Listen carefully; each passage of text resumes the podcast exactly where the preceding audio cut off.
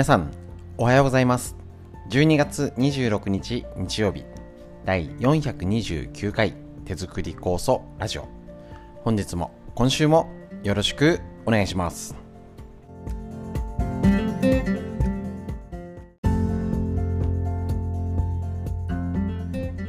こちら手作り酵素ラジオは埼玉県本庄市にあります芦沢治療院よりお届けしております。私の母親が手作り構想を始めて35年ほど経ちまして北海道帯広市にあります十勝金星社川村文夫先生に長年ご指導をいただいておりまして家族で酵素のみ酵素の指導ということで仕込み会今年はもう終わりまして、いろいろ勉強会やってるんですけれどもコロナの影響でお届けの仕方を挑戦中の一つが耳からお届けするラジオ。実際にね直接会うのが一番。間違いないんですけれども、えーと、このね、えーと、自分で酵素を仕込んでで出来上がった酵素をどう活用しようかなっていうような、えーと、知恵、えー、と脳のこととか東洋医学の知恵っていう勉強だったらラジオからでも情報としてお届けできるかなと思います。なので、えー、と初めての方が分かる。これを聞くといろはがねえーと、酵素の基本が全てわかるという内容にはなっておりませんので申し訳ございません。えーと、ただ、その分、えーと、いろいろね、な角度で酵素を活用できるようにする方法ということで脳のこと、東洋医学の知恵を勉強するので、えー、と娘さんや息子さん、ご主人とかとね、一緒に学べるようなテーマを設けて一緒にこのねコロナの時を健康になろう来年またいい年にしようということでお勉強する内容ですね。一緒にやっていきましょう。本日も今週も最後よろしくお願いします。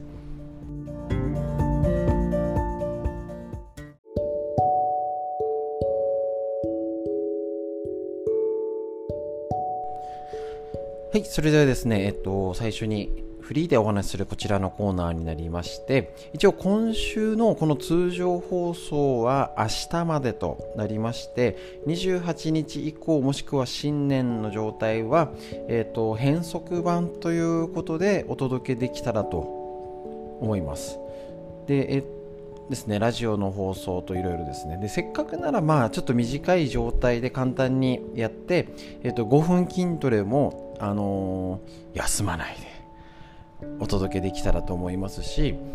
まあねこれを届けるぐらいだったらあれですので新年が逆に、えー、と週連休なんですよね急にね。学校も今年始まりが遅いので9日まで祝日だっけ？でしたっけ？10日から通常モードを再開っていうことをした上でちょっと変則版としてお届けできたらと思います。何にもねないとねせっかくなんでね。あれですしもうちょっとねあのお正月がやっぱ変わってきちゃいましたもんね。あの昔で言ったら本当にお正月でしか食べれないものとかってあったりごちそうの感覚だったり特別感。あったんですけどあんまりちょっとねあのもう年越しの大掃除すらあんまししないっていうかね。なんかえっ、ー、と賢くする知恵とかでテレビでも取り上げ年末になったらまたもちろん大掃除の、ね、番組もやってたんですけど今だとねなんかわざわざ寒い忙しい年の瀬にやらなくてもいいっていう方がまあ合理的って言ったらいいんでしょうかね。ゴールデンウィークとかあったかい時にやるっていうのもしてる方いますよね。多分これはもうね共働きだったりもう生活スタイルが変わってきましてでねだって食事だってボンクレ正月みたいな食事を毎日食べてる状態ですよね本当に。昔の食事から見たら。そうするとあの正月でも特別感もなかったりうちなんか姉夫婦が来たりとかした時に結構集まって食べるって言ってもあの子供がおせち料理食べないんですよねちょっとしか。ねいろいろね。あの煮物だなんだあの色があの鮮やかじゃない系のやつは食べないんですね。なんかだ結構好きなやつは好きだったりあれですけどね。食べないので結局そういう子育ち盛りの子供が集まると結局すき焼きとかにしようかみたいな。お鍋にしよっかみたいな方がなんか集まった時の感じになっててなんかほんと特別感が薄れております。ですね。晴れの日毛の日ってあると思うんですけどやっぱりあの前もねラジオでもお話ししてうちもあのその11月か久々に七五三お呼ばれしてお祝いっていう席にまあもちろんあの小さい少ない人数で本当にしょ、ね、神社行って食事しただけって感じいろいろワイワイとかっていう感じじゃなかったにせよやっぱねこの何でしょう特別感って出した方がいいですよね本当に。だからあのー、よ最近だとねあのそういう話題になるんでお客さんともお話しするんですけどやっぱねおせち料理はあの形だけでもなんかね出し出しましょうっていうかねなんかいいいい加減になっちゃうじゃないですか。なんかもうちょっとかまぼこれいいんじゃんとかじゃなくてねですし人が集まった時しようっていうのもあるんですけどやっぱねお元日とかはあの今ね家族が少ないからねクリスマスもそうですけどやっぱ子供が小さいうちはやるけどもう大きくなっちゃうとねだったり家族も少ないとあの面倒くさくなるんですよ。だけどね本当にまたこのコロナ禍を経て感じたことこのねイベントを大事にするって大事だねっていうことです。本当に。でちょっとねあの豪華感出しましょう。今だと別にすごいお金をかけたから豪華感じゃなくてちょっとねやっぱあのー、例えばお正月に前昔は当たり前だったんですけどえっ、といろいろなものを新調したんですよ。新しくね。もともとは年神様を迎える行事だから、えっと、神様の神事だったわけなんでそのために大掃除すす払いもしてですねあのー、五穀豊穣みんなの健康を祈っておせち料理あったわけなので。でその意味合いは変わったとてなんかやっぱりその昔はそれで新しい服をそこに合わせて買ったりね、あの新しいものを用意したりってしたのでいいじゃないですか。別にあのお金かけるんじゃなくてあのお箸を新しくするとかあの湯飲み茶碗を新しくする。ですね。とかあのランチョンマットとかでもいいじゃないですか。ね。だからなんか家族少なくても変えられそうなことしかもそんな大げさにね家をリフォームしろってわけじゃないんでね。そういうやっぱ新年になってその何て言うんですかね儀儀式っていうとあれですけどなんか新年迎えて家族も少ないしまあいっかって思っちゃうんですけどここをあえて何かそのねなんかいうあのご飯茶碗とかを新しくするとかとね、急須を新しくするとか何かちょっと新年に向けてそういうんだったらだって1000円か2000円ぐらい。大してそんなねお金かけずにもできてその新年新たなやっぱそういう新たなねあの門出じゃないですけどスタートっていう風な意味合いをやっぱそういう、えっと、何か新しいものを買い替えるとかね、初日の出初詣するとか初っていうことを行動に起こしたから変われると思うんですよね。そういう意味合いってなんか特に日本人ってなんか弦を担ぐじゃないけどね言っちゃえばあのー、今見てる朝日とお元日の朝日そんな変わんねえじゃんって思うんですけどやっぱそういうのって日本人ならではなんじゃないかな。特にその気持ちが強いとこね。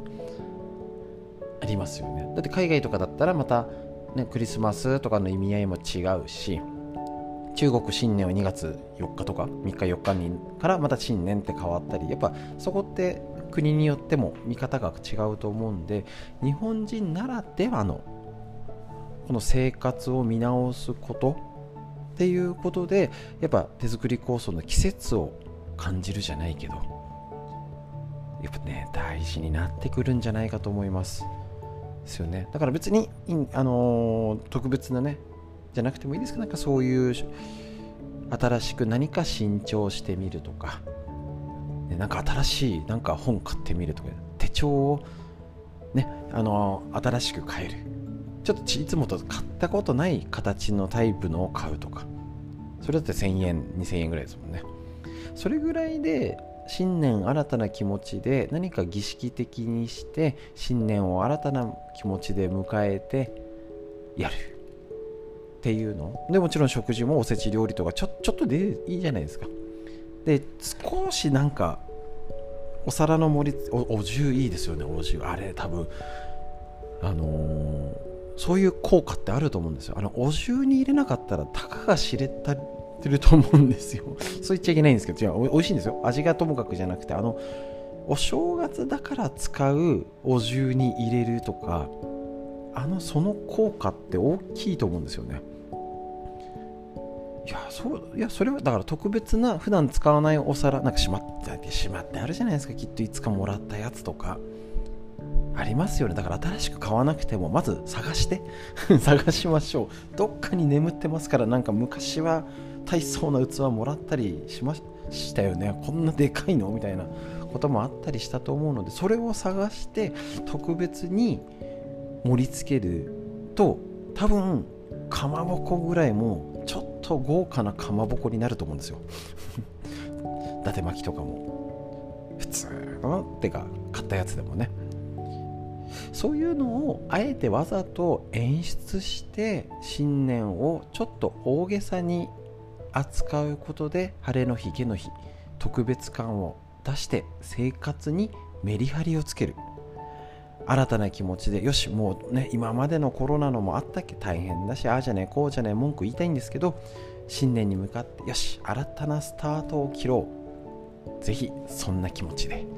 新年をお迎えください。フリーの話以上です。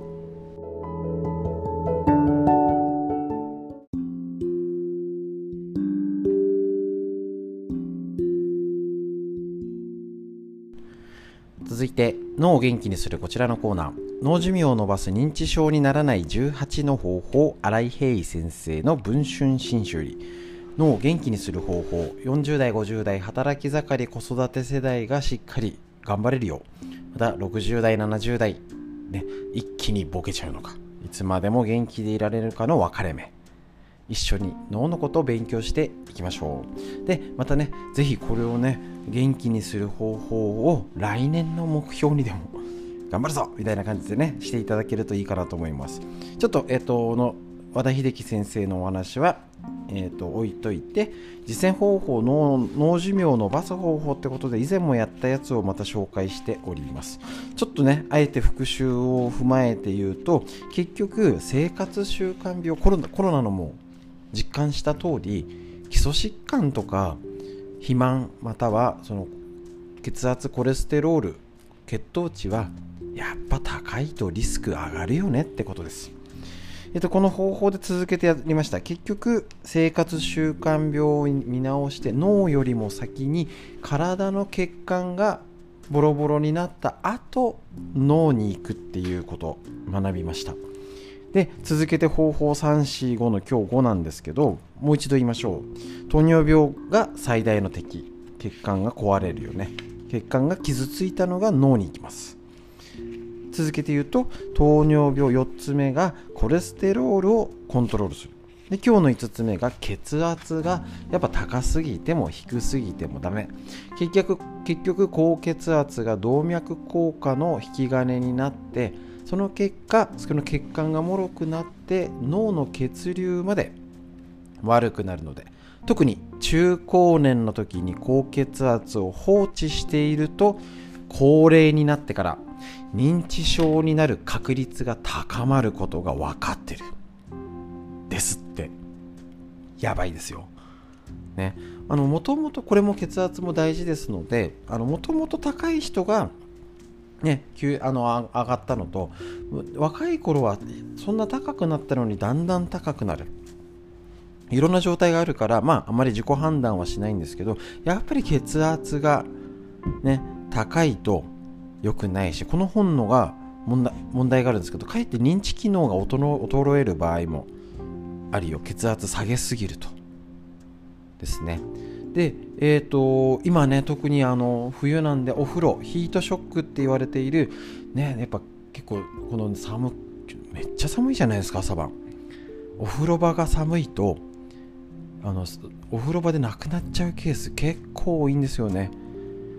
湯船の蓋を開けといて脱衣場ごとお風呂場を温めとくとか、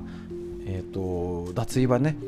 今あの簡易暖房みたいなのあってあの本当にこれ電気代がもったいないとか言ってる場合じゃないですからね。死んじゃいますから。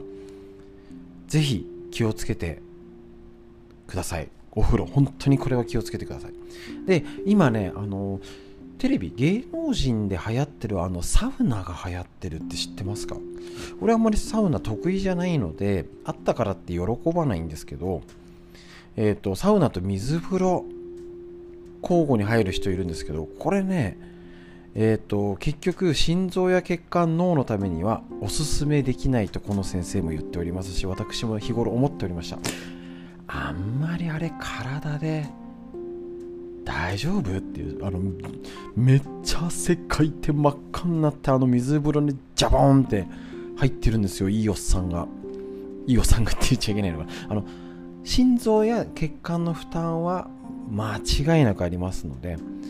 もともとそういうのが強かったり運動してるそういう場にいたりとかしてそういうのを日頃多少やってる方ならまだいいかもしれませんけどもうなんかこれ見よがしにサウナに来たからなんか頑張んないともったいないみたいにやるんだとあのかえって体良くないのでぜひあの熱いサウナと水風呂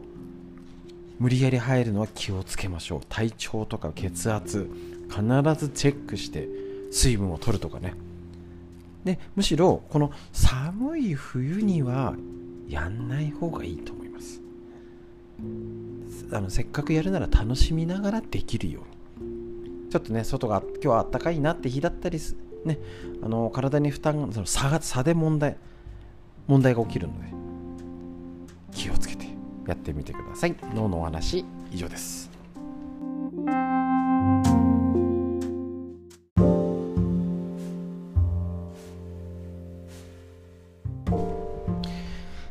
続いてこちら、みんな知りたい東洋医学の知恵。緑薬品漢方堂の毎日漢方。体と心をいたわる365のコツ、桜井大輔先生のこちら。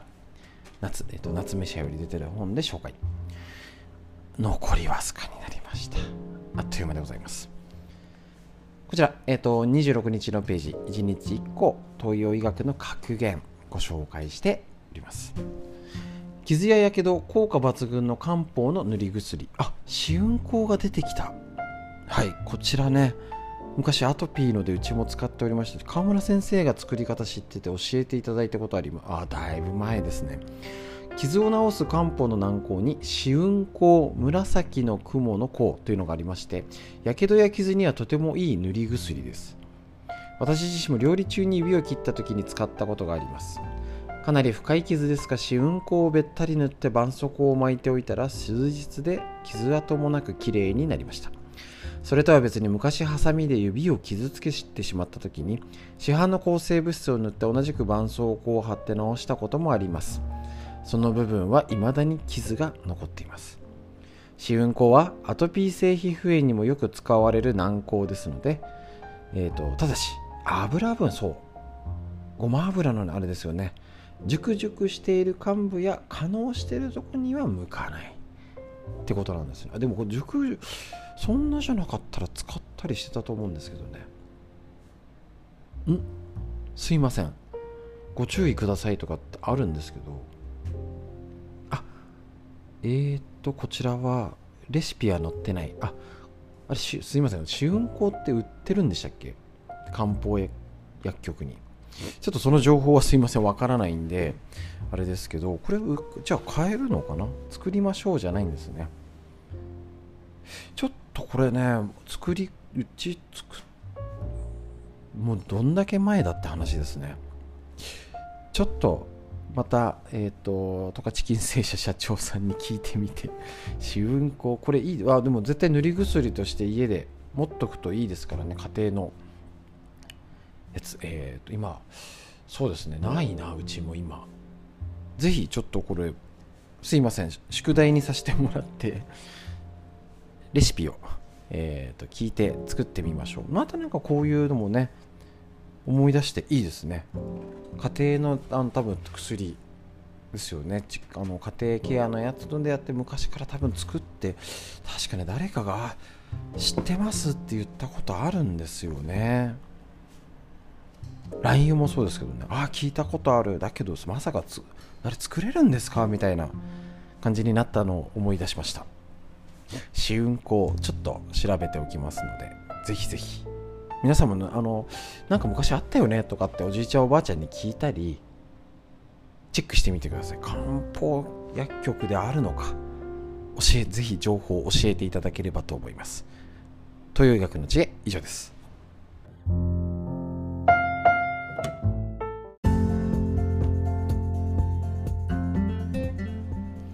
はい、ということで最後にお知らせさせていただきます。来年の3月5日の第1日曜日にですね、いよいよ健康を考える会を復活いたします。コロナ禍で1回もできもできてませんでした。やっぱりちょっとね、あの他はあの十勝県政社通信とか情報を得ている方はご存知かと思うんですけど、えっと、今ね、高澤社長が、えっと、全国を講習回ってるんですけど、どうしてもこの本庄っていう場所が、東京、神奈川、千葉とか都心の方が集まるっていう場所で治療院でもともと最近はねやってて結構多いと何十人ってなってたのでちょっとやれずにちょっとっていうことで伸び伸びだったんですけれどしかもまたねあの7月の時になんとかやりたいんですって言いに行こうと思ったら自分がコロナになっちゃいまして伸び伸びになったのをいよいよ再開する予定です。えっ、と、リアルで参加する方をちょっと制限はしつつですね、あの実際に、えっ、と、リアル、あの動画配信ですね、ライブ配信を試そうかと思っておりますので、ぜひぜひですね、やって、あのどんな感じか見ていただけたらと思いますので、よろしくお願いします。ということで、えっ、ー、とですね、本日も最後までお聴きくださいましてありがとうございました。最後の深呼吸寒くなってるから背中丸まってますよ。息吸って。吐いて背中回して肩回して背中伸ばして。ね、寒いですからね。丸まってますよ。しっかり息吸いましょう。息吸って。吐いて素敵な一日が始まりました。皆さんにとってより良い一日になりますように。本日も最後までお聴きくださいましてありがとうございました。